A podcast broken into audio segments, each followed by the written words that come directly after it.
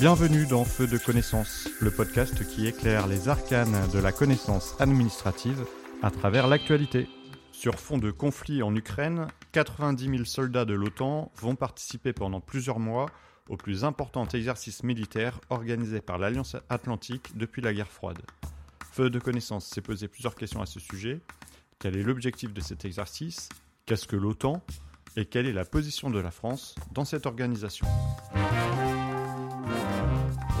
Christopher Cavoli, le commandant suprême des forces alliées en Europe, a annoncé jeudi 18 janvier que l'OTAN allait organiser l'exercice Défenseur inébranlable qui mettra en situation plus de 50 navires de guerre, 80 avions et 1100 véhicules de combat.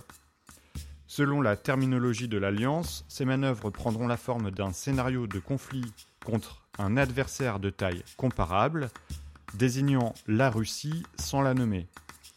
Il vise plus précisément à simuler la réaction de l'Alliance atlantique en cas d'agression d'un adversaire. Cet exercice, qui se déroulera jusqu'en mai 2024, devrait se dérouler en Allemagne, en Pologne et dans les États baltes. Les 31 pays membres de l'OTAN enverront un contingent, et la Suède, qui pourrait adhérer dans les prochains mois à l'organisation, participera également à l'exercice. Le 4 avril 1949, le traité de l'Atlantique Nord était signé par la Norvège, le Danemark, les Pays-Bas, la Belgique, le Luxembourg, la France, l'Italie, le Portugal, la Grande-Bretagne, l'Islande, le Canada et les États-Unis. Cette association de 12 pays prit le nom d'Organisation du traité de l'Atlantique Nord, ou plus simplement OTAN. Le 4 avril 1949, c'est donc la signature du traité de l'Atlantique Nord, plus connu sous le nom de traité de Washington, qui pose officiellement les fondements de l'OTAN. Né de la guerre froide, il est signé entre les États-Unis, le Canada et dix États européens. Robert Schuman, ministre des Affaires étrangères, le signa au nom de la France. L'article 5 du traité stipule qu'une attaque armée contre l'un des États membres est dirigée contre tous. La défense collective est au cœur du traité. Les pays membres s'engagent en effet à se protéger mutuellement. Il a par exemple été invoqué en réponse aux attentats du 11 septembre 2001.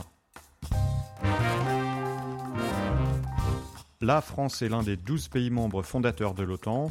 Elle a accueilli le premier siège permanent à Paris dans les années 1950 et 1960. D'autre part, tandis que dissipe, tout au moins dans une certaine mesure, la perspective d'une guerre mondiale éclatant à cause de l'Europe. Voici que d'autres conflits où l'Amérique s'engage dans d'autres parties du monde, comme avant-hier en Corée, hier à Cuba, aujourd'hui au Vietnam, ces conflits peuvent, en vertu de la fameuse escalade, prendre une extension telle qu'on aboutisse à une, conflagration générale. L'OTAN a quitté Paris, mais la France n'a pas quitté l'OTAN. En 1966, le président Charles de Gaulle a décidé de retirer la France de la structure de commandement militaire intégré. La France reste alors membre de l'OTAN, mais ne met plus ses forces à disposition de l'Alliance.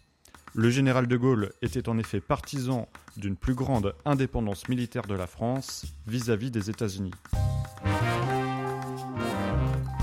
La réintégration de la France dans son commandement intégré est annoncée par Nicolas Sarkozy au Congrès de Washington en 2007.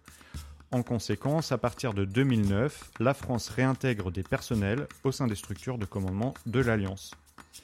Actuellement, la France détache près de 780 militaires au sein des entités de l'OTAN.